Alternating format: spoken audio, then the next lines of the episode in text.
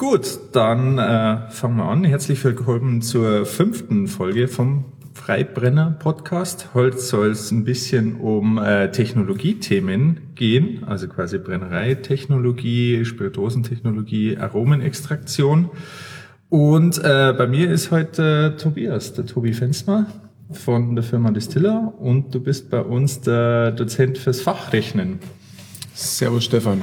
Ich habe mal wieder einen Dozent von uns vom Distillateurmeisterkurs reingeholt. Ähm, jetzt gab es eine kurze Pause, weil wir uns dann doch viele Themen hatten. Nächste Woche ist dann Prüfung. Jetzt sind wir quasi mitten in der Klausurvorbereitung. Heute haben wir nochmal Fachrechnen bei dir gehabt. Ich nehme an, Sie haben dich wahrscheinlich auch deswegen als Fachrechnen-Dozenten genommen, weil du jetzt da wahrscheinlich nicht die schlechtesten Noten gehabt hast in deiner Prüfung. Gehe ich davon aus, ja. Dass es damals ganz gut war. Genau, und heute sind wir zum ersten Mal in einem anderen Raum und zwar äh, sind wir aus der altehrwürdigen alten Bibliothek am IFGB, sind wir in den Neubau, in den Alex Simon, in die Alex Simon Bibliothek steht da an der Wand. Und äh, ja, wir haben zum ersten Mal schallgeschützte Fenster, wobei ich gerade sehe, man sollte die Fenster vielleicht auch zumachen, dass sie schallgeschützt sind.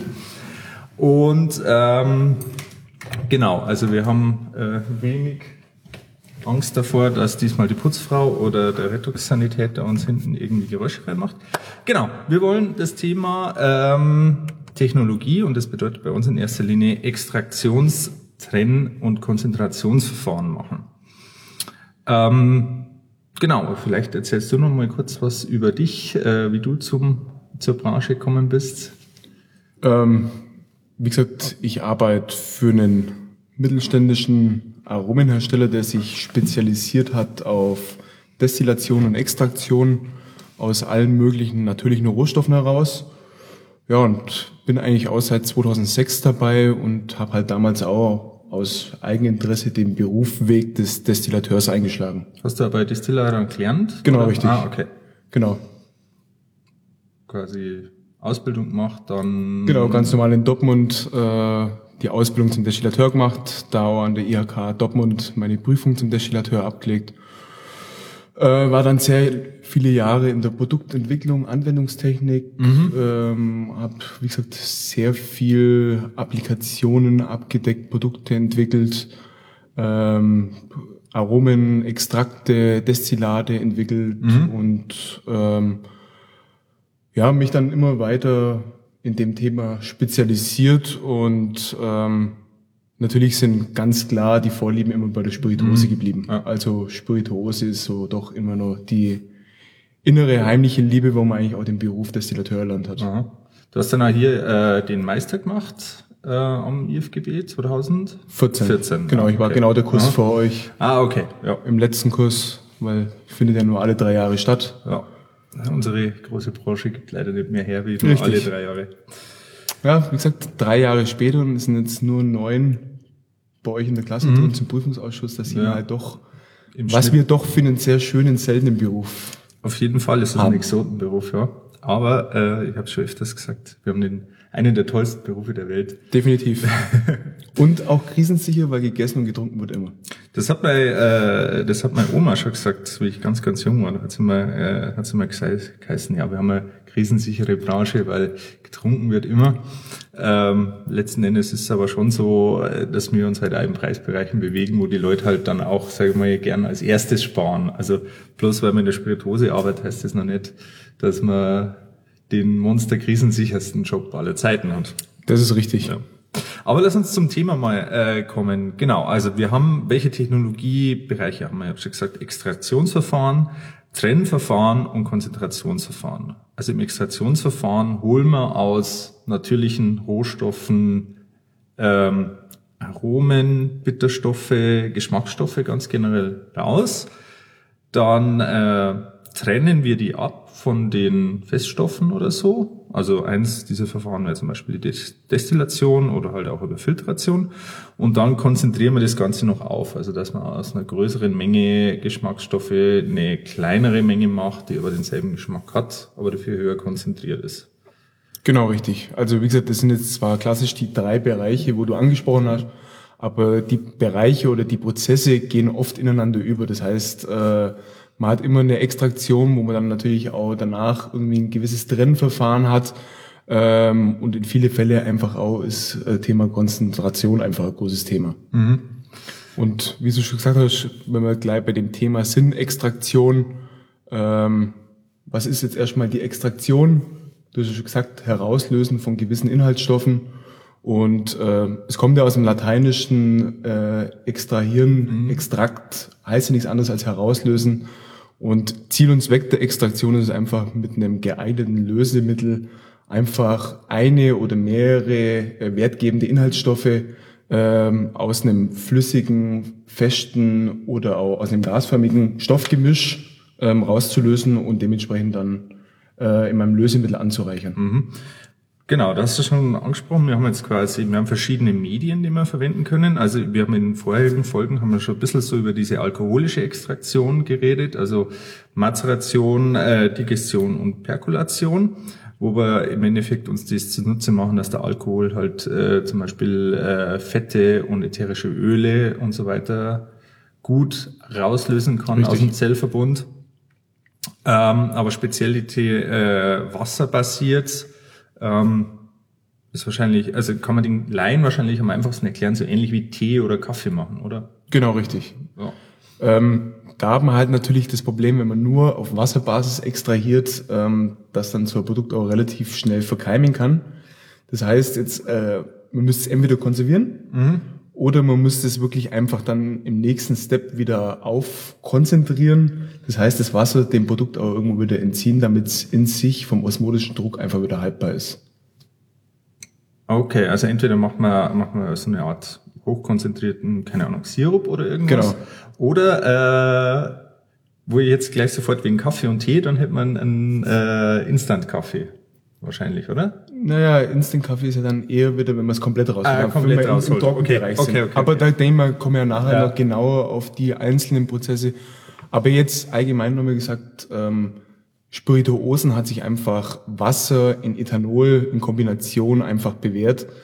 Und da kann man einfach auch sehr schön das Lösemittel einstellen, auch das Verhältnis. Mhm. Wie du schon gesagt hast, äh, ätherische Öle und so flüchtige Stoffe lassen sich besser im Ethanol lösen. Hingegen, äh, wenn man jetzt Extraktstoffe haben will oder organische, äh, nicht Extraktstoffe, ähm, Bitterstoffe. Äh, Bitterstoffe, Gerbstoffe, organische Säuren oder solche Sachen, die sind halt eher im Wasser löslich. Das heißt, ich kann das einfach mit denen zwei Lösemittel in Kombination äh, schon sehr schön einstellen, ähm, ob ich eher meine ätherischen Öle haben will oder ob ich eher meine Gerbstoffe zum Beispiel haben will oder ob ich sage, ich mache irgendwie einen Kompromiss mhm. aus den beiden Sachen und stelle halt einfach irgendwo bei mittlerer Alkoholkonzentration äh, dementsprechend mein Extraktionslösemittel ein. Mhm. Wir haben in, einem, äh, in unserem Lehrbuch haben wir eine Liste von Vorschlägen, wie man verschiedene Kräuter und verschiedene Wurzeln bei welchen Grädigkeiten ausziehen soll. Da steht halt dann immer dabei, keine Ahnung, äh, Holunderblüten und dann steht halt dabei äh, 85, 90 Volumenprozent Alkohol, weil da wollen wir ja keine Bitterstoffe rausholen, sondern eher ätherische Öle, Blumenaroma und so weiter. Und dann gibt's Sachen wie halt Wurzeldrogen oder so, wo man halt eher so auf 50 Prozent äh, hat, dass man einen Teil der Bitterstoffe und einen Teil des ätherischen Öls rausholt. Ähm, Genau, also da nutzt man im Endeffekt die wasserbasierte und alkoholische Extraktion gleichzeitig. Genau. Ähm, das ist ja das Schöne bei der Extraktion. Je nachdem, wie man das Lösemittel wählt, kann man halt auch wirklich sehr stark eine, eine selektive Extraktion machen. Das heißt, ähm, manche Stoffe lösen sich einfach nur in einem gewissen Medium. Und wenn ich diese Stoffe nicht in meinem Extrakt haben will, dann schaue ich halt einfach nach einem Lösemittel, ähm, wo ich dementsprechend ähm, der nicht erwünschte Stoff einfach nicht löslich ist. Mhm. Und damit kann man das eigentlich ganz gut umgehen. Natürlich muss man sich selber immer die Frage stellen, welchen Anspruch habe ich auf an meinem Produkt, an meinen Extrakt, äh, welchen Geschmack oder was für Inhaltsstoffe will ich haben und dementsprechend muss ich einfach die Entscheidung treffen. Mhm. Dann äh, haben wir nur das Thema Öle. Jetzt gibt es bestimmt zwei Möglichkeiten. Also ich als, wie gesagt, alkoholische und Wasserextraktion, das ist was, das wir auch machen im Betrieb. Das habe ich auch schon selber gemacht. Aber zum Beispiel ölige Extraktion äh, kann ich mir jetzt als La also, äh, nicht als Laie, aber sozusagen als Uninformierter in diesem Thema stellen wir das vor, jetzt entweder wir mazerieren mit einer ölischen Basis, mit einem ölischen Medium, oder wir pressen vielleicht sogar einfach Sachen aus, die eh schon sehr viel Öl haben. Zitrusschalen könnte man zum Beispiel vorstellen. Ja, da gewinnt man aber das reine ätherische Öl, hat jetzt nichts mit Extraktion zu tun. Das ist ja mhm. ein Pressvorgang. Extraktion okay, okay, okay. haben wir vorhin schon definiert. Mhm. Man hat ein gewisses Lösemittel, wo ich gewisse Inhaltsstoffe Aha. drin lösen will. Okay. Und äh, von daher würde ich sagen, wenn man jetzt von einer ölbasierten Extraktion spricht, hat man natürlich irgendein Lösemittel, ähm, wo auf Ölbasis ist. Zum Beispiel nehmen wir mal ganz einfach Speiseöl. Mhm. Und nehmen wir mal als Beispiel mh, mm, zum Beispiel frische Basilikumblätter. Und man versucht dann mhm. aus den frischen Basilikumblätter einen frischen Basilikumextrakt herzustellen. Und wählt das Lösemittel, weil halt vielleicht die Eigenschaften ähnlich gut sind wie bei Ethanolwasser, mhm. aber zum Beispiel die finale Applikation was ganz anderes ist. Mhm. Ähm, so einen öllöslichen Extrakt werde ich nie in eine Spirituose oder irgendwas einsetzen. Also da gehen wir dann doch eher in den würzigen Bereich, äh, und sucht sich Applikationen an, aus, wo einfach auch Öl- oder Fett basiert sind, mhm. ähm, damit ich da einfach meine Extrakte, die das Aroma geben sollen für mein Produkt, einfach dementsprechend lösen und einsetzen kann. Also Applikation jetzt in eurer, in eurer Aromenhäuser Fachsprache ist quasi den, der Anwendungsbereich. Genau, richtig, ja. genau. Ja. Ähm, Gibt ja verschiedene Anwendungsbereiche. Man hat ja den süßen Bereich, wo dann wirklich vielleicht auch mal so Hartkaramell, also Bonbons dazu mhm. zählen oder Kaugummis. Dann hat man natürlich den Getränkebereich, den man ja auch wieder unterscheiden kann in alkoholische Getränke, nicht alkoholische Getränke. Äh, bei den nicht alkoholischen muss man natürlich auch aufpassen, gibt es natürlich auch gewisse Gesetzgebung, dass man nicht zu viel Alkohol in das mhm. Endprodukt reinbringt. ähm, da muss man dann, wie gesagt, ausspielen mit der Konzentration des Extraktes, dass man das dementsprechend, äh, sage ich mal, vernünftig hinbekommt, damit alle gesetzlichen Parameter, Rahmenbedingungen eingehalten werden. Mhm. Ähm, und dann gibt's halt, wie gesagt, auch den würzigen Bereich, wo es einfach um würzige Geschmäcker geht. Äh, Im Sinne von Speisewürze, also äh, das gibt oder ja, wobei da ist man natürlich dann wieder sehr stark im Pulverbereich unterwegs, Aha. aber im würzigen Bereich kann zum Beispiel auch drunter fallen, dass man äh, zum sowas wie Beispiel Maggi aus der Flasche oder so. Ja, sowas genau, dass man da zum Beispiel Aha. mit Liebstockextrakte arbeitet, mhm. wobei das jetzt auch nicht unbedingt eine Ölbasis das Maggi, ähm, sofern ich das richtig im Kopf habe. Aber jetzt nehmen wir mal als Beispiel zum Beispiel äh, Frischkäse. Mhm. Es gibt da zum Beispiel auch sehr viele Frischkäsearten, wo ähm, ich sag mal zum Beispiel mit Schnittlauchgeschmack sind. Mhm. Und dann hat man natürlich den frischen Schnittlauch drin, wo einen gewissen Geschmack mhm. mitbringt. Aber um das ganze Produkt zum Standardisieren, gibt man einfach teilweise vielleicht noch einen Extrakt zu. Mhm. Nicht überall, aber wenn man es hinten sauber draufschreibt, Extrakt ähm, kann man einfach den Geschmack äh, standardisieren. Und der ist dann quasi mit Öl ausgelöst. Genau, richtig, ja. weil einfach äh, der Käse einfach eine Fettbasis ist und ähm, das ist dann gut. Alkoholextrakte äh, natürlich mit den ganzen Eiweiß- und Molkeprodukte, ja. Gerinnung hin und her ist einfach in dem Fall Ethanol äh, ungeeignetes Lösemittel. Mhm. Naja, da haben wir ja das wieder, dass man sich quasi das richtige Lösemittel für seinen genau, richtigen richtig. Anwendungsfall, genau, Anwendungsfall richtig. braucht. Genau, richtig. Genau. Also es hat sich einfach Ethanol-Wasser als sehr gute Kombination mhm. herauskristallisiert und äh, in jeder Applikation, wo das auch einsetzbar ist und man hat jetzt kein Problem, auch zertifizierungsbedingt, mhm mit so Halal-Geschichten oder irgendwas äh, mit Ethanol. Ah, ja, genau, da war ja noch was. Ja, es genau. wird das Thema auch immer ja, größer. Ja. Natürlich in der Spirituosen ist es kein Thema, weil wir sind äh, von Haus aus automatisch, genau, automatisch ausgeschlossen. Aber ja, in Bezug auf das mhm. ähm, muss man mhm. sich da schon bei einem warum in der Stelle weiter, weiter ja, ja, klar, ihr macht ja, ihr macht ja viel weiter als sozusagen nur für die, für die Spirituose. Ähm, ja, und jetzt allgemein, wie gesagt, bei den Extrakte auch in anderen Anwendungsbereichen ist einfach heutzutage das schöne Clean Labeling. Wie gesagt, die Produkte sind zu 100 Prozent aus der Natur, ähm, wo jetzt nicht nur irgendwelche anderen Substanzen äh, dazugemischt werden oder irgendwas. Mhm.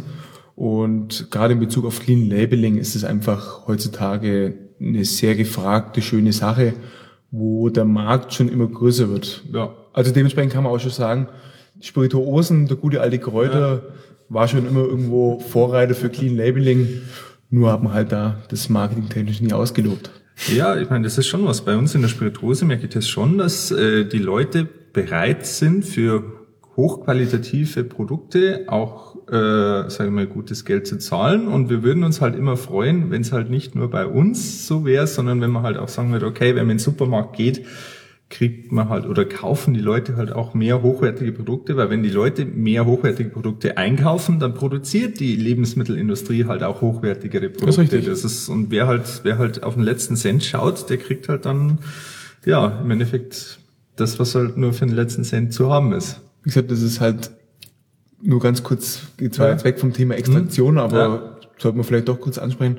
Ähm, es ist ganz klar in Deutschland einfach so, dass die Schere immer mal wer weiter auseinander geht, auseinander geht. Wir haben den einen Teil, wo einfach nur ähm, die günstigeren Sachen bevorzugt mhm. und dann haben wir den Bereich von Konsumenten, wo mittlerweile auf hochqualitative Produkte einfach steht und auch bereit mhm. ist, mehr Geld dafür auszugeben.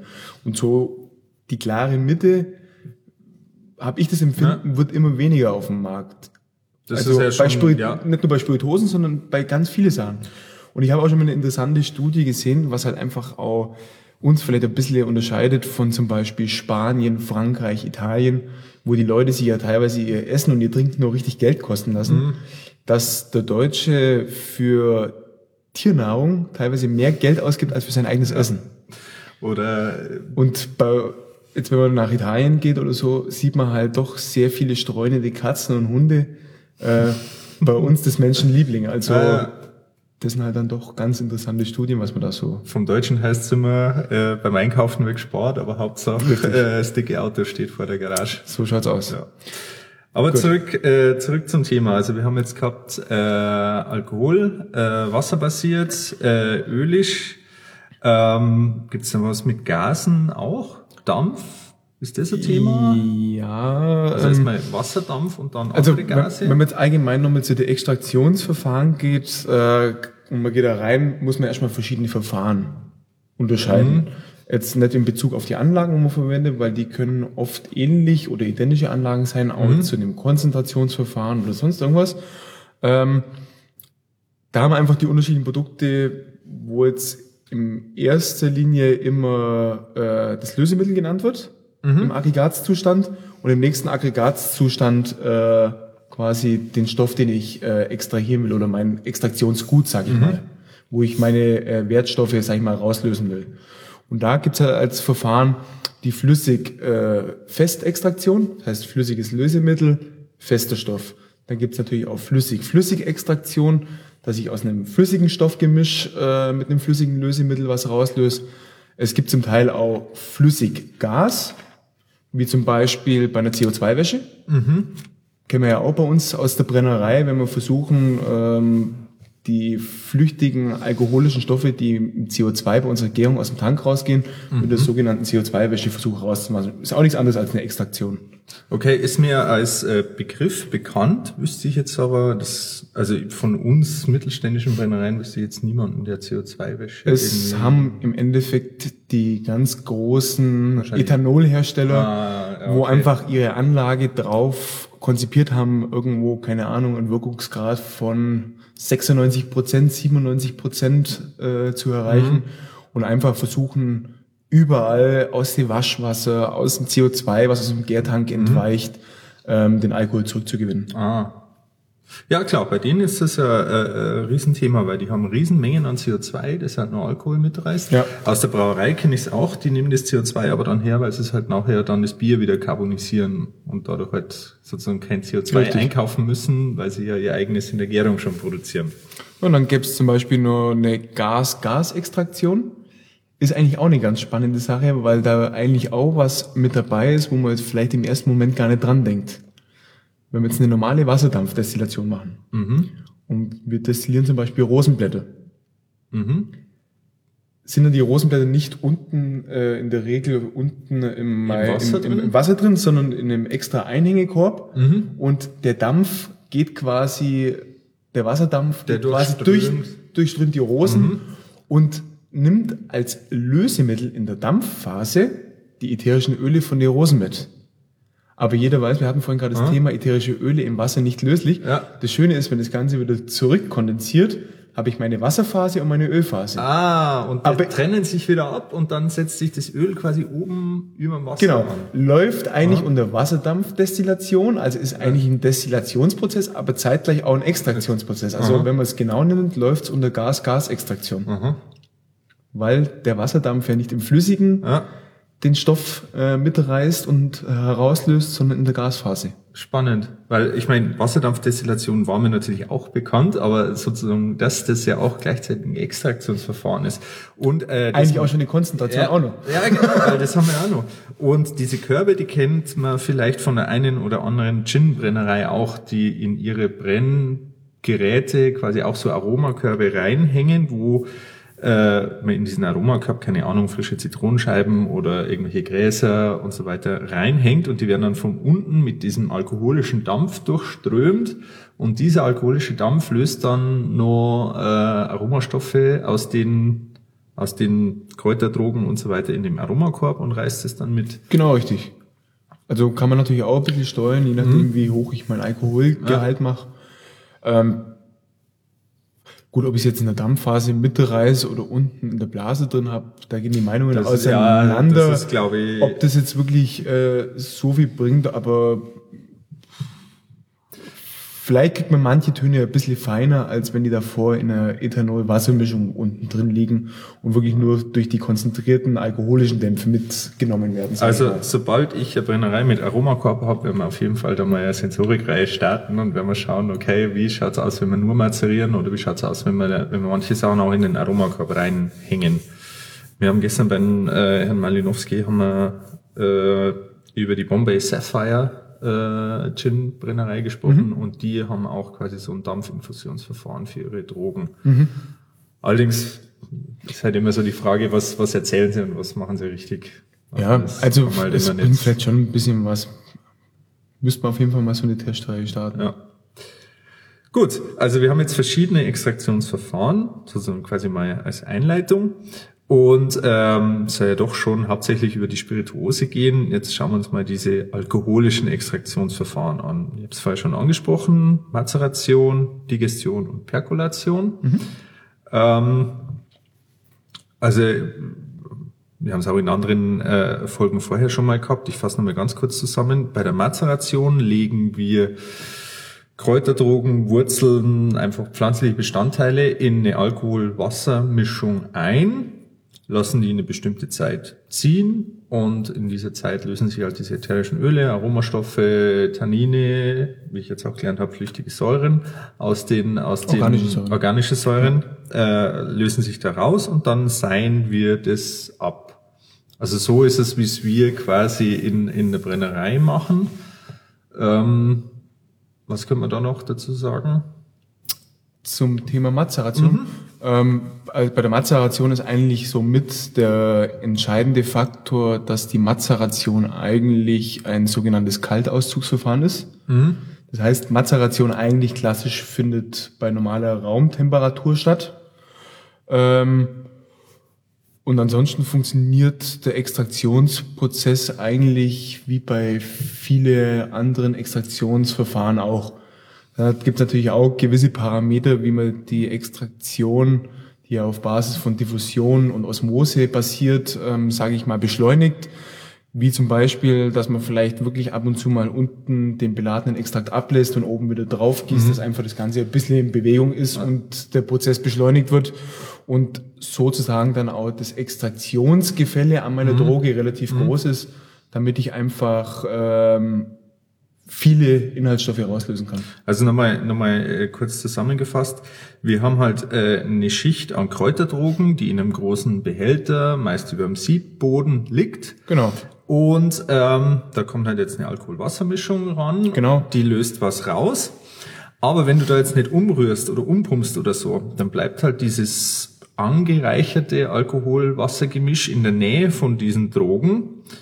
Und ein frisches Alkohol-Wasser-Gemisch, was quasi noch mehr rauslösen könnte, kommt halt da nicht ran. Jein. Ähm, durch die Diffusion wird irgendwann im gesamten Behälter optimalerweise die gleiche Konzentration herrschen, weil es ist einfach So Ja. das Gesetz der Diffusion. Ja. Und wenn ich natürlich das Ganze umpump und somit äh, das bereits herausgelöste, die bereits herausgelösten Inhaltsstoffe gleichmäßig in meiner Lösung verteilt sind, ähm, anstatt zu stark konzentriert direkt an der Droge, ähm, schaffe ich es ja wieder, dass mein Konzentrationsgefälle größer wird und somit noch schneller weitere Inhaltsstoffe herausgelöst werden. Ja. Also wir machen das üblicherweise so, dass wir ja einmal am Tag oder alle zwei Tage pumpen halt unten ein bisschen was ab und gibt's oben wieder Genau. das drauf. Reicht und auch. Das ist einfach schon eine, eine leichte Durchmischung, Ja. was man bei der klassischen Mazeration eigentlich erstmal nicht macht, aber das ist einfach ein Faktor, was das Ganze begünstigt. ja. Ansonsten der Aufbau gut erklärt, wie gesagt, Sieb, das sind meine Drogen.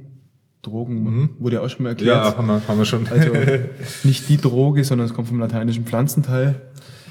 Ähm, das Einzige, was man vielleicht dann wirklich nur sagen sollte, wenn man jetzt zum Beispiel leichte Drogen hat wie Blüten, dass man vielleicht dann oben teilweise nochmal was zum Beschweren drauf gibt, dass die auch wirklich im Extrakt, im Lösemittel drin sind. ja. Weil natürlich Blüten, durch das Klar, die- die relativ oben. leicht sind, oben auf der Oberfläche ähm, herumschwimmen und dann dementsprechend nicht zu 100% perfekt die Inhaltsstoffe raus extrahiert werden können. Da könnte man dann quasi oben einfach nochmal ein ganz dünnes Feinsieb nochmal Genau, drauflegen und genau. dann, dann würden die auch runtertauchen. Genau, richtig. Ja.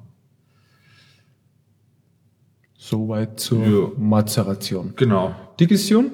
Digestion, ja genau. Also Digestion haben wir auch schon erklärt, ist im Endeffekt Mazeration unter Temperaturerhöhung. Ähm, durch erhöhte Temperatur hat man erhöhte Aktivität, also erhöhtes... Löse, die Viskosität vom Lösemittel nimmt ab und es kann einfach deutlich schneller äh, in die Pflanzen, in die Kapillaren von den Drogen eindringen und die Droge quillt schneller aus und durch das dass es halt einfach auch nicht so viskos ist, kommt es schneller auch in die feinen Wege der Droge, sag ich mal, rein und kann besser die Inhaltsstoffe rauslösen. Und die Molekularbewegung ist, glaube ich, auch äh, höher bei höheren Temperaturen. Ja, genau. Also dadurch, dadurch haben wir halt einfach im Endeffekt dasselbe, was die Mazeration macht. Nur Die Moleküle sind einfach nicht so träge wie bei niedrigeren Temperaturen und dadurch funktioniert auch die Diffusion deutlich schneller. Nachteil äh, ist aber halt, dass ähm, speziell wenn man temperatursensible Richtig. Aromen hat. Also sollte man schon selektiv wählen, äh, welche Drogen für welchen Prozess geeignet sind und das ist halt immer die Kernfrage bei der Extraktion, welchen Inhaltsstoff will ich haben und wie reagiert der Inhaltsstoff auf verschiedene Parameter. Und da muss ich natürlich einfach schaffen, irgendwo die optimalen Bedingungen zu schaffen, um den bestmöglichen Extraktionsprozess für meine wertgebenden Inhaltsstoffe, sage ich mal, zu bekommen. Jetzt äh, ist so, die äh, Digestion war mir lange Zeit, äh, also als ich mich noch nicht sehr fachlich mit dem Thema beschäftigt habe, war mir jetzt nicht so bekannt, weil wir verwenden es nicht. Ich weiß auch, dass die Kollegen von äh, Jägermeister und von Unterberg auch Kaltauszüge machen. Also zumindest das, was man so vom Hörensagen halt mitkriegt, weil wie gesagt, so richtig in die äh, Karten schauen äh, lassen sich die ja meistens nicht. Ähm, also was ich damit sagen will, ist, dass in der Kräuter, Spirituosen und der Kräuterlikörherstellung das eigentlich, denke ich mal, im Vergleich zu früher, noch in den 50er, 60er Jahren, haben sie das vielleicht häufiger verwendet und jetzt deutlich weniger häufig verwendet wird. Meine Theorie ist eigentlich recht klar, weil ich meine, erstens Energie, Energie ist teuer, du musst da im Endeffekt keine Ahnung, eine Gasflamme oder eine Dampfschlange drunter haben, die das halt erwärmt und halt eben, ob ich meinen äh, meinen Tank mit meinem Mazerat jetzt da zehn Tage stehen lasse oder unten noch heize und es dann in einem Tag fertig ist, ist mir letzten Endes ziemlich gleich. Stimmt auch, also in der Spirituose spielt es auch keine große Rolle. Ähm, auch die Produkte, wo jetzt wir äh, für Spirituosen verwenden, sind eigentlich auch alle im Kaltauszugsverfahren hergestellt, weil es einfach faktschonender ist. Es gibt vielleicht die ein oder andere Droge, wo es jetzt nicht so relevant ist, ähm, aber im Großen und Ganzen sind überall eigentlich auch die flüchtigen Stoffe drin, wo immer negativ irgendwo ein bisschen auf Temperatur reagieren. Die einen mehr, die anderen weniger. Wenn ich jetzt irgendwie feine Blütennoten habe, für die ist natürlich Temperatur nicht Gift, weil es Ja. wirklich sehr leicht lebige, flüchtige äh, Noten sind, wo sehr feinblumig riechen und die gehen halt doch sehr schnell bei Temperatur kaputt.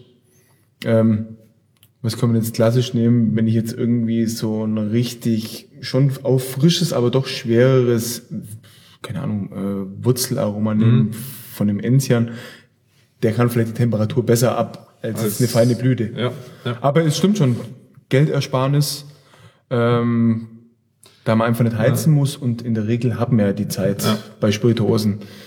Ist ja nicht so, dass da einer daneben stehen muss und, Ja. und ständig schauen. Die, Also- Arbeit, die Arbeitszeit ist ja eigentlich das, was immer Bei der größte uns Faktor ist. gibt es natürlich die Digestion. Wollte jetzt mal fragen, was, was wäre dir als Beispiel bekannt, wo man die Digestion sinnvollerweise verwenden kann? Ähm, gut, grundsätzlich machen wir da in dem Bereich auch diverse ähm, dünnen Auszüge, sage ich mal, wo noch nicht konzentriert worden sind, wo dann so teilweise direkt äh, in die jeweilige Applikation gehen können. Ähm, macht Sinn bei Produkten, wo vielleicht im späteren Prozess sowieso irgendwo eine thermische Belastung draufkommt. Ach so, dass dann quasi eh wurscht ist, weil Ja, zum Beispiel, wenn ich ja. jetzt, nehmen wir mal irgendwie einen Teeauszug. Mhm. Gut, Tee, da kommt eh wahrscheinlich viel über Bitterstoffe, oder? Ja, die Bitterstoffe und das Tein ist ja ähnlich dem Mhm. Mhm. Koffein, ist ja auch eher, sage ich mal, wasserlöslich und dann sogar Mhm. noch besser löslich, wenn die Temperaturen höher sind, ist die Aufladung, was ich in meinem Extrakt haben kann, Mhm. deutlich besser. Und ähm, jetzt nehmen wir mal als Beispiel, ich bringe den Tee dann, momentan haben wir ja auch sehr viele so innovative Eistee-Getränke oder irgendwas Mhm. Ja. und arbeite dann mit Teeextrakten in so einem Eistee. Mhm. Ähm, oder Cold Brew Coffee, äh, gut, das ist kalt. Ja. Das Na, aber äh, guter Punkt. Natürlich ist die, die Eselsbrücke ganz einfach. Was wir in der Küche uns heiß zubereiten, wie eben Kaffee und Tee, Genau. macht natürlich auch Sinn, wenn man da Extrakte draus macht, dass man da halt auch mit Temperatur dran Genau, geht. richtig. Weil wenn ich danach jetzt, nur mal, um das kurz abzuschließen, äh, ein Eisteegetränk äh, misch und ich fahre danach über eine KZE-Anlage, was schonend ist, oder fahre über einen Pasteur, Jetzt muss ich man sagen, was eine KZE-Anlage ist. Kurzzeiterhitzung. Ah, okay. Also Ja. fahre ich quasi auch ganz kurz auf eine Ja. Mhm. gewisse Temperatur, um die Keimaktivität in meinem Produkt runterzufahren, Ja. dass es quasi haltbar ist und äh, kühlt es danach gleich wieder runter. Mhm. Ist es schonendere Verfahren, weil einfach nur eine kurze thermische Belastung Ja. in meinem finalen Produkt drauf ist oder kann man rein auch bei Extrakte anwenden, wenn man danach aseptisch abpacken würde. Mhm. Machen jetzt wir bei uns im Unternehmen nicht, aber rein theoretisch würde das funktionieren. Ähm, Ich kenn's Pasteur von, ist klar. Genau. Ich kenn's von, äh, von der Glühweinherstellung, wo du quasi so wenig Alkohol hast, dass trotzdem sozusagen eine gewisse bakteriologische Belastung da ist und dann fährst du es halt durch einen Pasteur, also quasi durch eine, eine Hitzesterilisation, kann man das so sagen?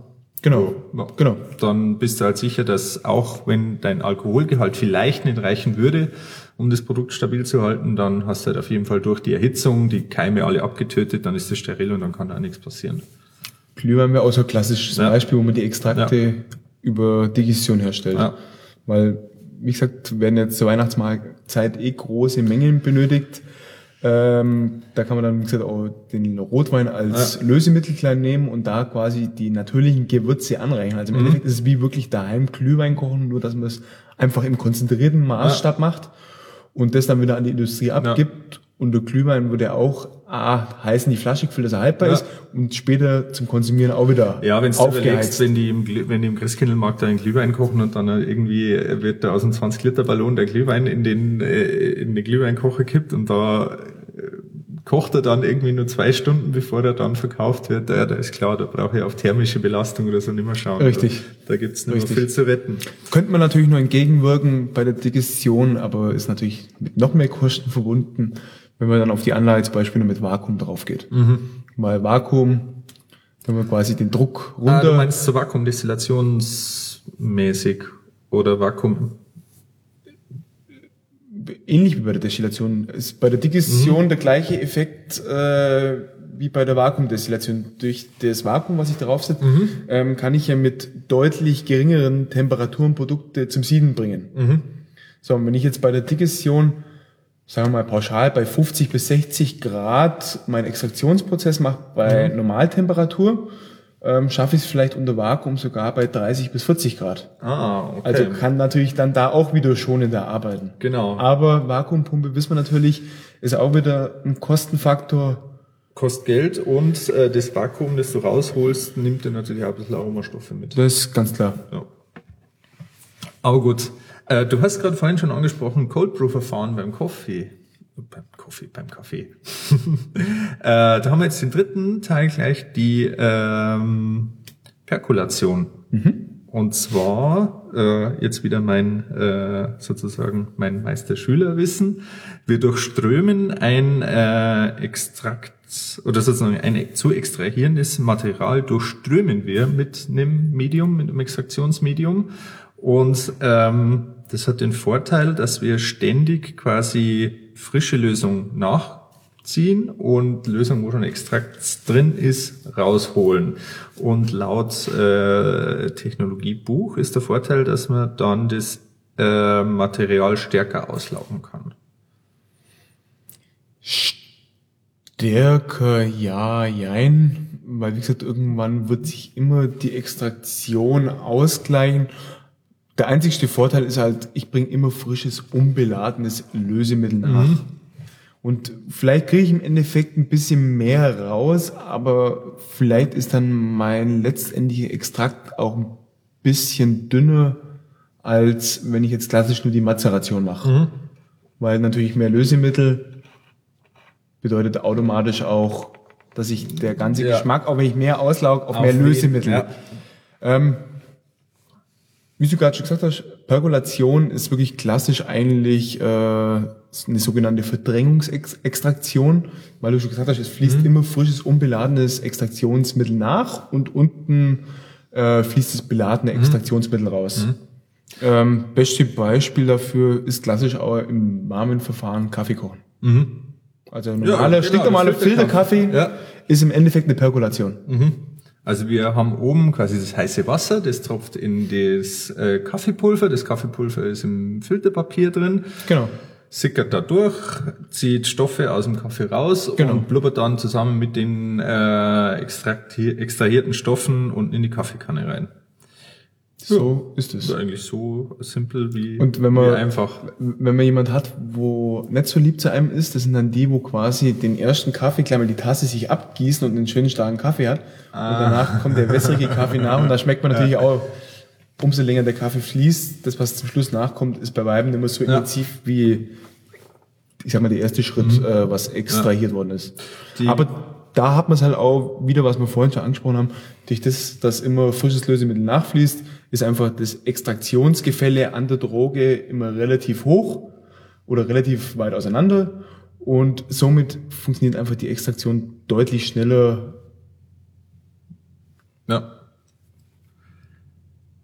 Ähm, vielleicht jetzt nochmal so bildlich dargestellt für unsere Hörer, wie so ein Perkulator, so ein Perkulationsgerät ausschaut. Also natürlich das äh, Kaffee, Filterkaffeekanne und so weiter. Ist klar, ich kenn's. Äh, auch die Kollegen von äh, Jägermeister haben in der Barszene so Perkulatoren, sogenannte Cold Dripper verteilt. Mhm.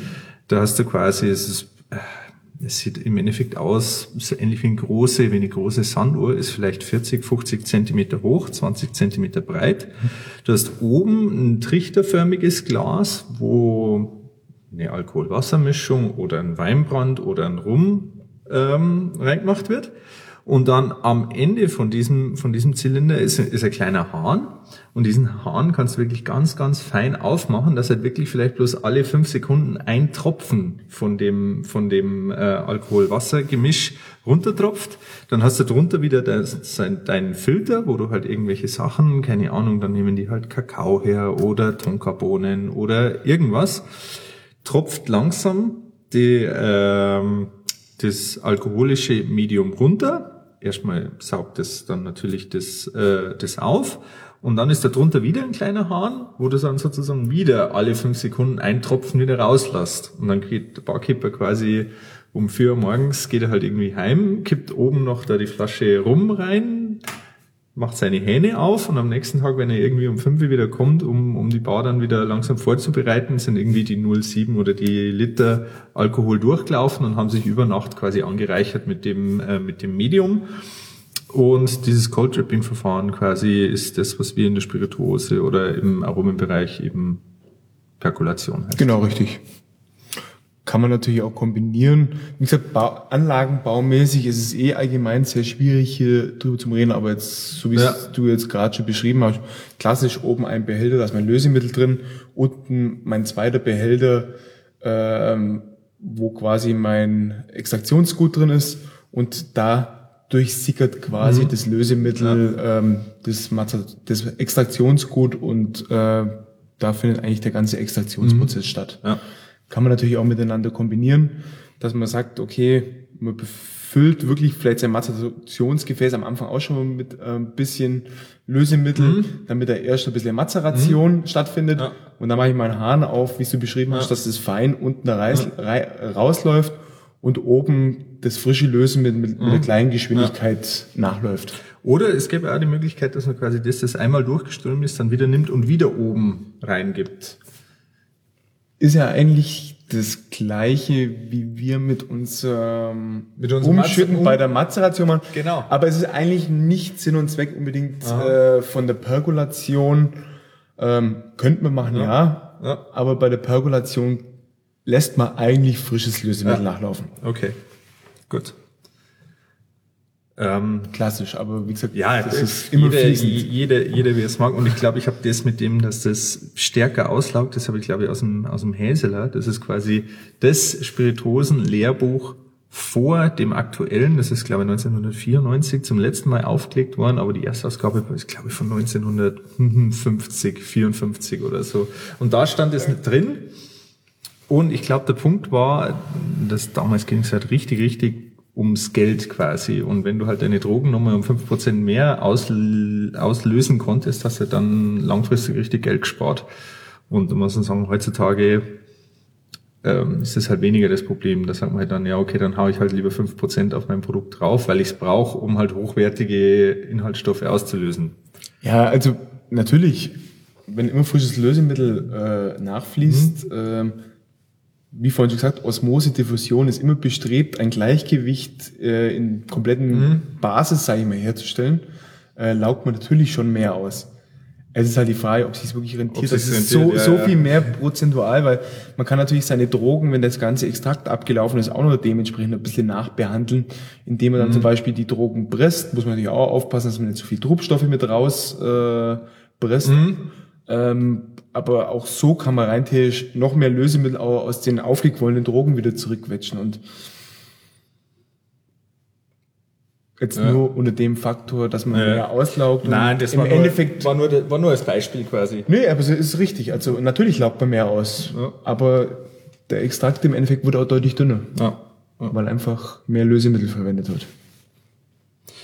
Okay, dann würde ich sagen, haben wir erstmal die, die grundlegenden Extraktionsverfahren nächstes Kapitel, ähm, Trenn- und Konzentrationsverfahren. Ich habe die jetzt auch beide zusammengefasst, weil wir vorhin schon gesehen haben an der Wasserdampfdestillation, dass da oft viel ineinander äh, geht, aber für uns in der Brennerei das Wichtigste ist ja einfach mal die Destillation. Mhm. Das ist ja im Endeffekt der Dreh- und Angelpunkt äh, unseres, unseres Schaffens. Ähm, genau, warum ist das jetzt ein Trenn- und ein Konzentrationsverfahren gleichzeitig? Bei der klassischen Destillation ähm, trenne ich natürlich zum Beispiel meine flüchtigen Stoffe, wenn wir jetzt auf mhm. Punkto Destillation ja. gehen, äh, von meinen nicht flüchtigen Stoffen. Quasi die Stoffe, wo nicht die verdampfbar sind. Endeffekt. Genau. Oder, oder Öle, die vielleicht zurückbleiben könnten oder irgendwie so. Fette Öle, wo jetzt bei, de, bei unseren Temperaturen nicht sieden.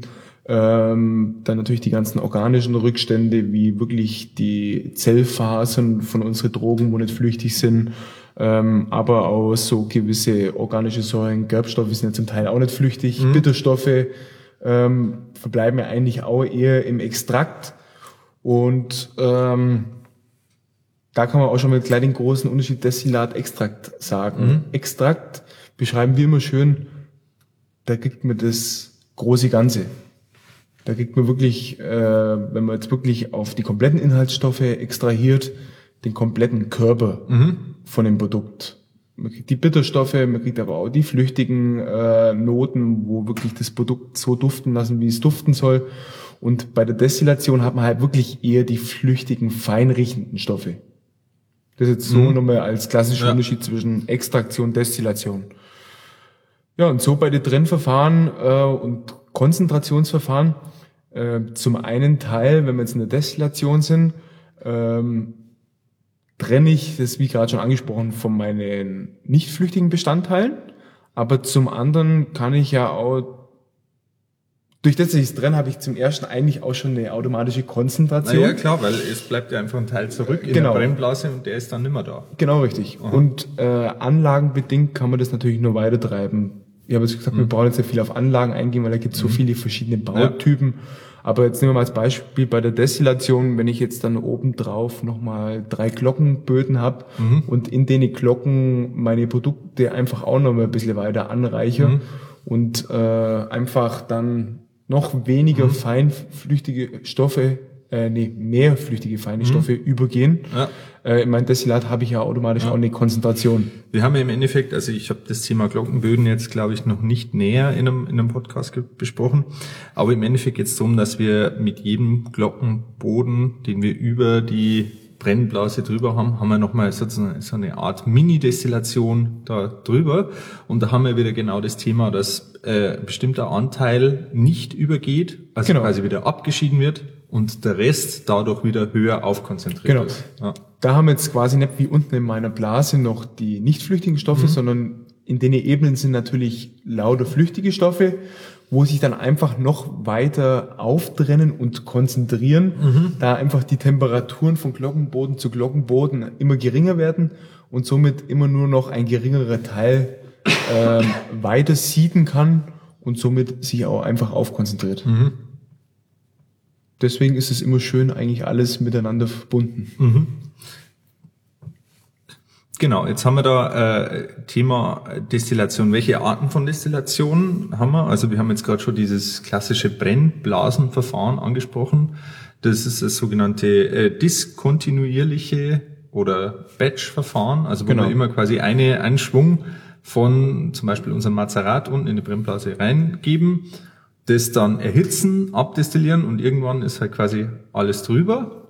Und dann ja, schaut man wieder aus, warten bis es kalt wird, reinigen die ganze Schoße und fangen wieder von vorne an. Daher Genau, also dis, diskontinuierlich. Genau, man hat Charge für Charge.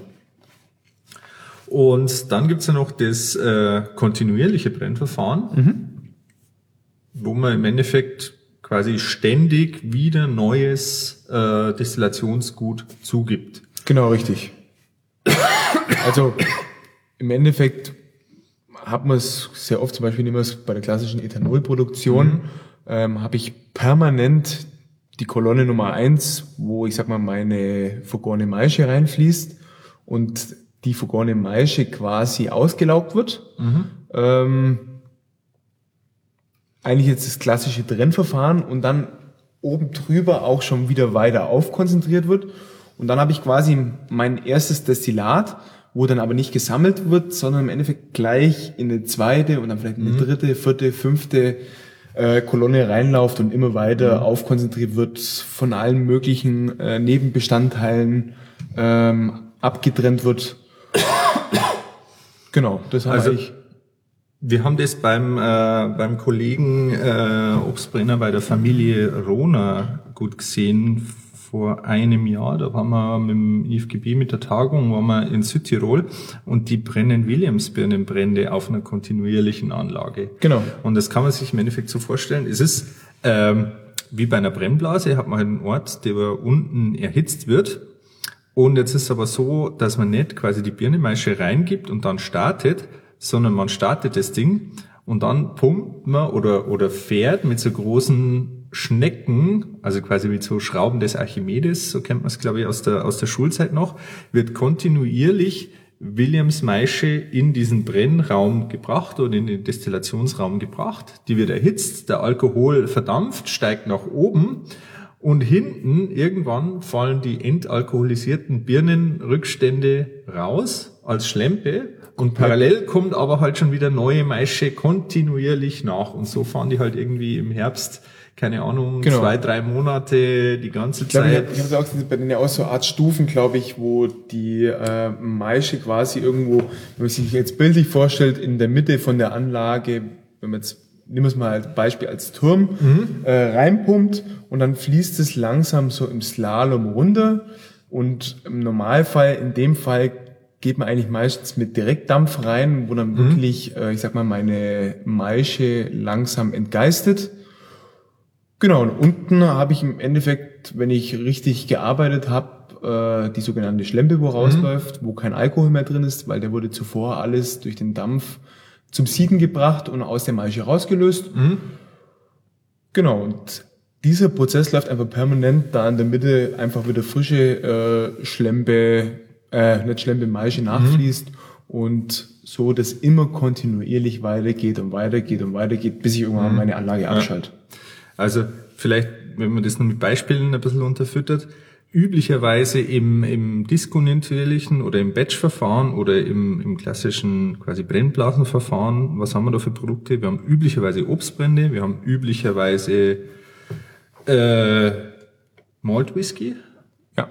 Dann äh, im Weinbrand, zum Beispiel beim Cognac, ist äh, Blasenverfahren vorgeschrieben. Vorgeschrieben, genau. Da muss man nach dem Charentese Brennverfahren ohne viel Schnickschnack auf klassischen Ja. Destillierapparaturen destillieren. Und ähm, auf diesen kontinuierlichen Anlagen werden vor allem diese Mengenprodukte gefahren. Also wie du schon gesagt hast, Neutralalkoholherstellung aus Getreide, aber genauso natürlich der Kornbrand, der, äh, die Grundlage für einen Wodka. Man kann aber auch, wie wir gerade gesehen haben, die Familie Rona macht es bei den Williamsbirnen und beim Dresder kann man auch kontinuierlich fahren.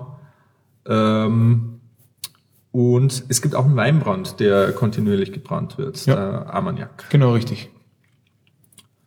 Also nur für, für die Hörer, dass man mal so weiß, wenn, wenn man eine gewisse Menge machen muss, dann geht man gern dann aufs Kontinuierliche.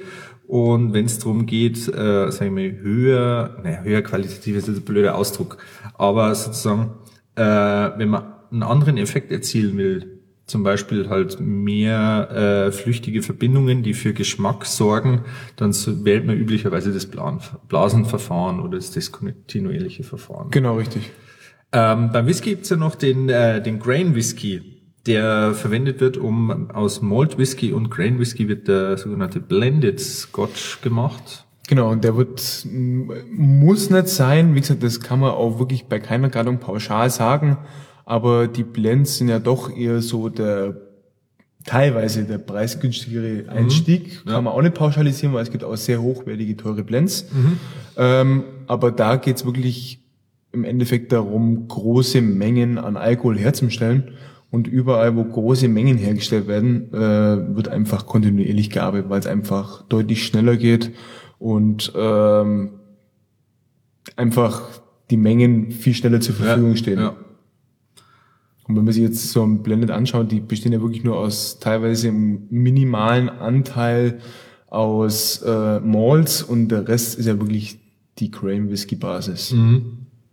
Ja, es gibt für jeden, sozusagen für jeden, für jede Kategorie gibt's äh, die Spirituose, die da reinpasst. Genau. Also wie gesagt, man kann sie pauschalisieren.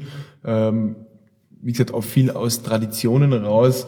Man kann jetzt nicht sagen, nur weil jetzt so ein Ammoniak auf kontinuierlichen Anlagen hergestellt wird, ist er jetzt schlechter als ein Cognac, sondern die haben beide schon immer ihre Daseinsberechtigung und ihre Abnehmer und Konsumenten und denke ich mal, trotzdem beide irgendwo in einem äh, doch höheren Segment. Und da gibt es natürlich auch solche und solche, wo jetzt wirklich rein nur auf Menge gehen.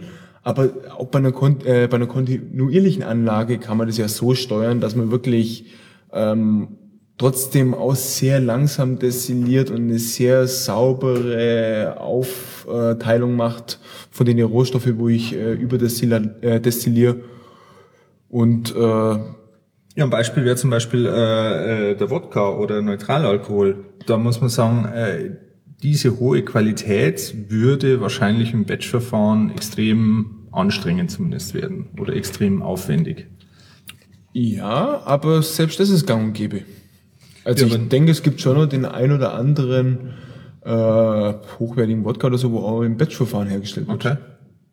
Jetzt natürlich Ja. nicht, auf einer einfachen Destillierblase, weil Ja, man braucht ja natürlich mit Abtrieb und so ist es ja auf einer einfachen Destillieraparatur gar nicht möglich, so weit äh, den Alkohol hochkonzentrieren. Aber man kann ja auch im Batch-Verfahren äh, da eine gewisse Kolonne oben draufsetzen und dementsprechend auch da wirklich sehr sauber und sehr fein brennen. Mhm.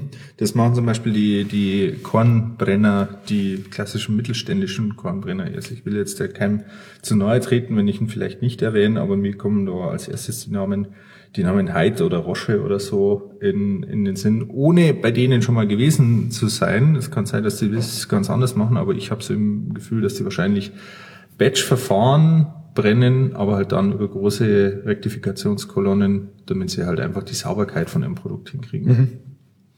Wobei, auch gerade bei Korn ist es doch oft so, dass man wirklich teilweise dann kontinuierlich äh, den Rohbrand herstellt. Mhm bis einfach die Maische verbrauchbar ist und dann die Anlage abstellt. Und wenn ich dann meinen ganzen Rohbrand in meiner Brennkampagne, sage ich mhm. mal, äh, abgebrannt habe, kann ich den ja irgendwo beiseite schaffen. Und dann wird es oft wirklich anschließend im kontinuierlichen Fahren aufgereinigt Aha. und äh, gesäubert, mhm. dass ich dann quasi mein Korn herbekomme. Mhm. Ja, ja, klar. Aber auch vollkommen muss man mal einen, einen Kornbrenner oder einen äh, Wodka-Hersteller. Ja, also so habe ich schon gesagt. Also, ja. also eigentlich die Maische-Kolonne ist eigentlich schon kontinuierlich. Gibt es mhm. natürlich auch den einen oder anderen, wo es Batch-Verfahren macht. Ja. Ähm, aber ich habe jetzt auch schon einige Kornhersteller besichtigt. Im Großen und Ganzen ist die Maische-Kolonne doch immer kontinuierlich und Aha. unten läuft dann, wie gesagt, meine entgeistete Schlempe raus. Aha. Eigentlich haben wir es ja vorhin schon auch ein bisschen erklärt äh, anhand von den Glockenböden. Mhm.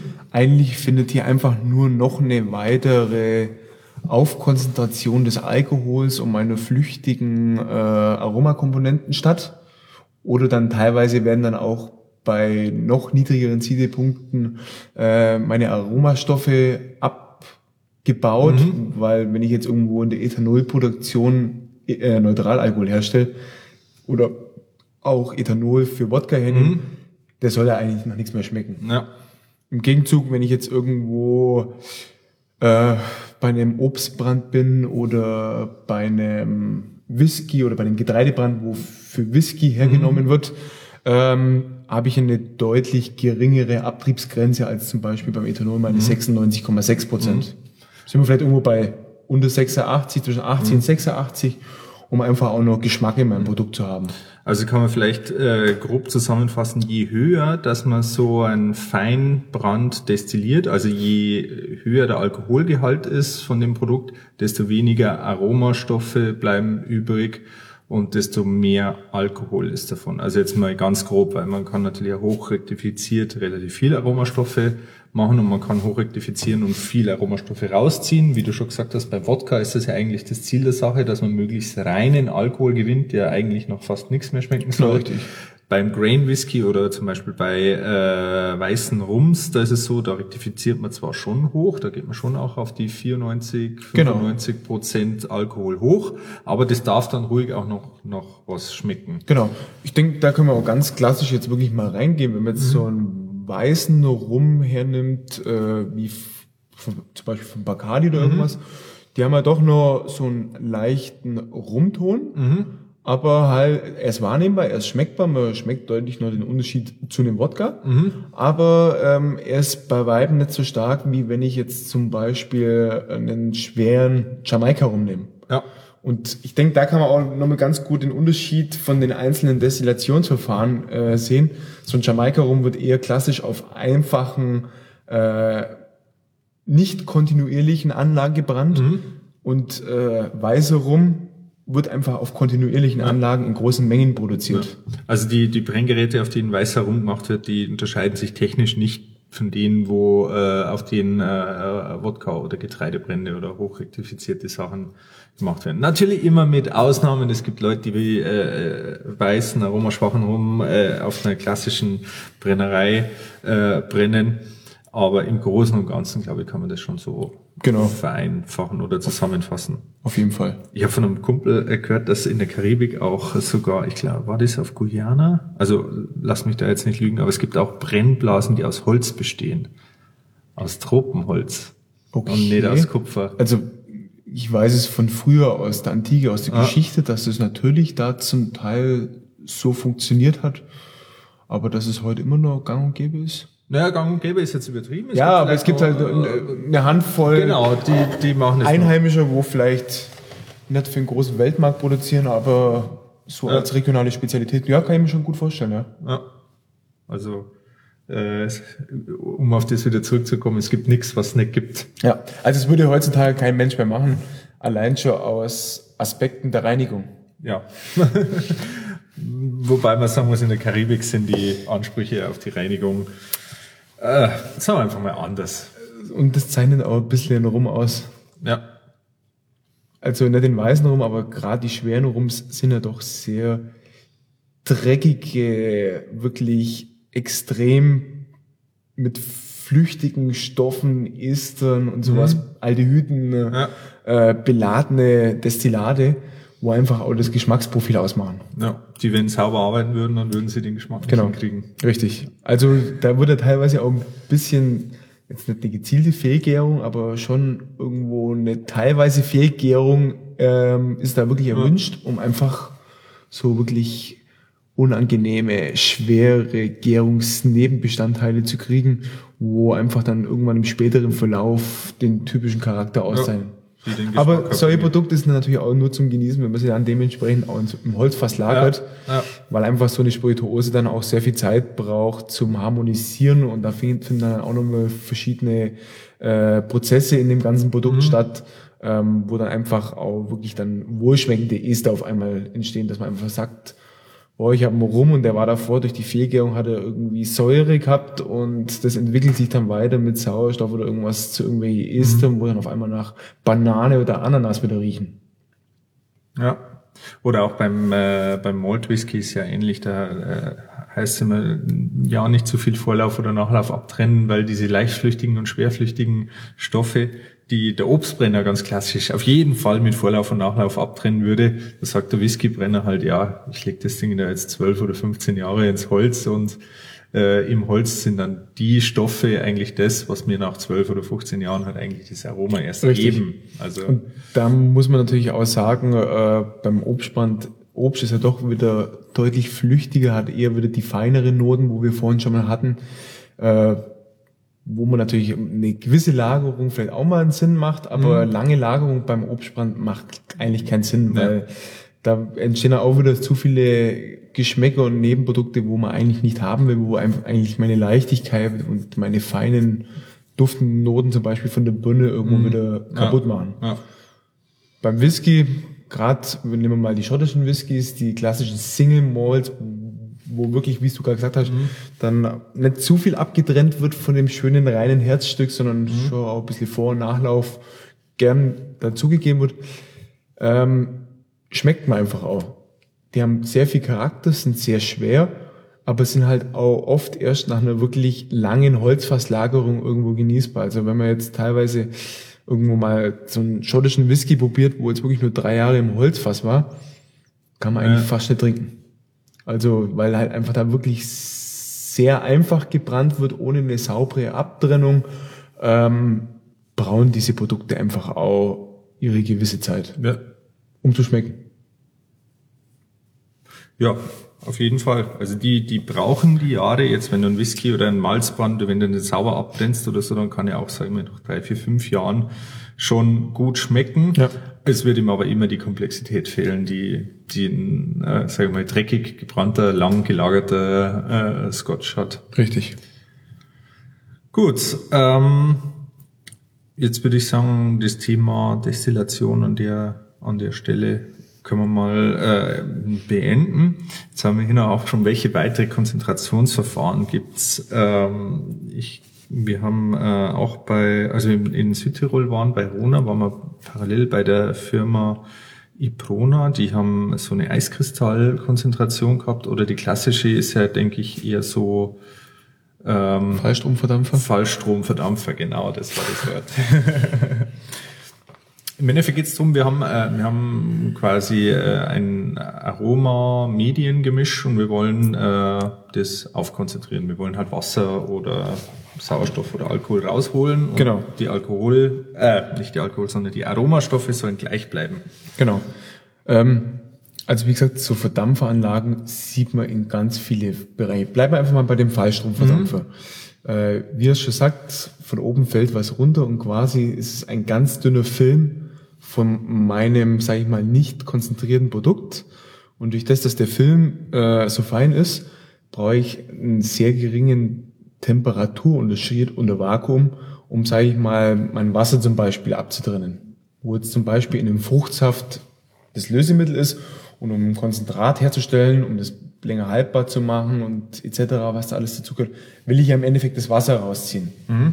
Und das funktioniert einfach sehr schön bei so einem Fallfilm oder Fallfilm, Fallstromverdampfer, ähm, weil da einfach, wie gesagt, gerade schon beschrieben, die Temperaturen relativ gering sind.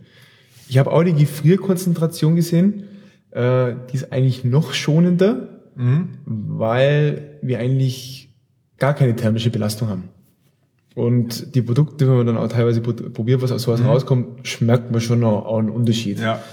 Ähm, so im klassischen Extraktionsbereich ist mir jetzt die Gefrierkonzentration nicht bekannt. Also wie gesagt, ich kenne es auch von der Firma, ja. wo du gerade schon genannt mhm. hast, ja. wo wirklich äh, gigantisch schmeckende Fruchtsaftkonzentrate mhm. daraus gewinnen.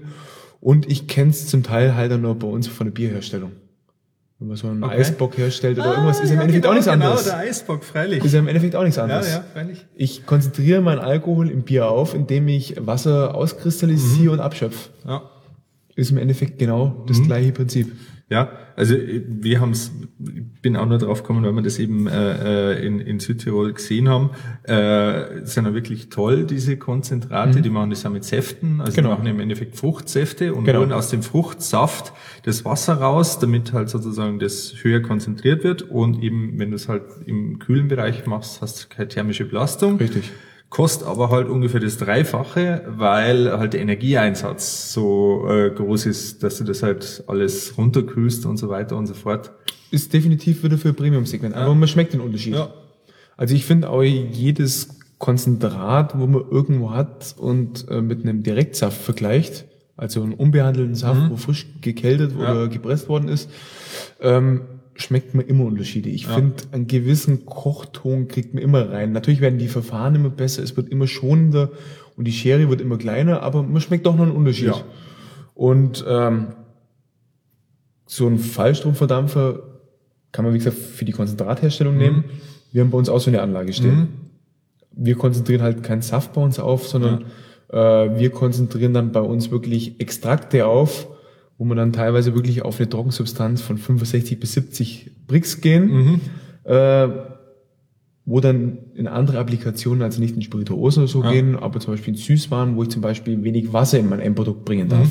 Wir haben aber beim, ähm, beim Friedrich Hoffmann haben wir schon in, in der Folge haben wir schon darüber geredet, dass der Vorteil ist, wenn man Konzentrate verwendet, auch in der Spirituose, dass wir im Endeffekt hochkonzentriert Aromen reinbringen, die wir, wenn wir jetzt reinen Saft verwenden würden, von der Menge gar nicht herbringen würden. Das war so äh, ein Punkt, der mir gar nicht so bewusst war, wo er gesagt hat, dass er so, Stefan, schau mal auf, wenn du ein Konzentrat hernimmst, kannst du, keine Ahnung, ein 6 zu 1 Konzentrat, also äh, im Vergleich zum Originalsaft nur noch ein Sechstel des Volumens.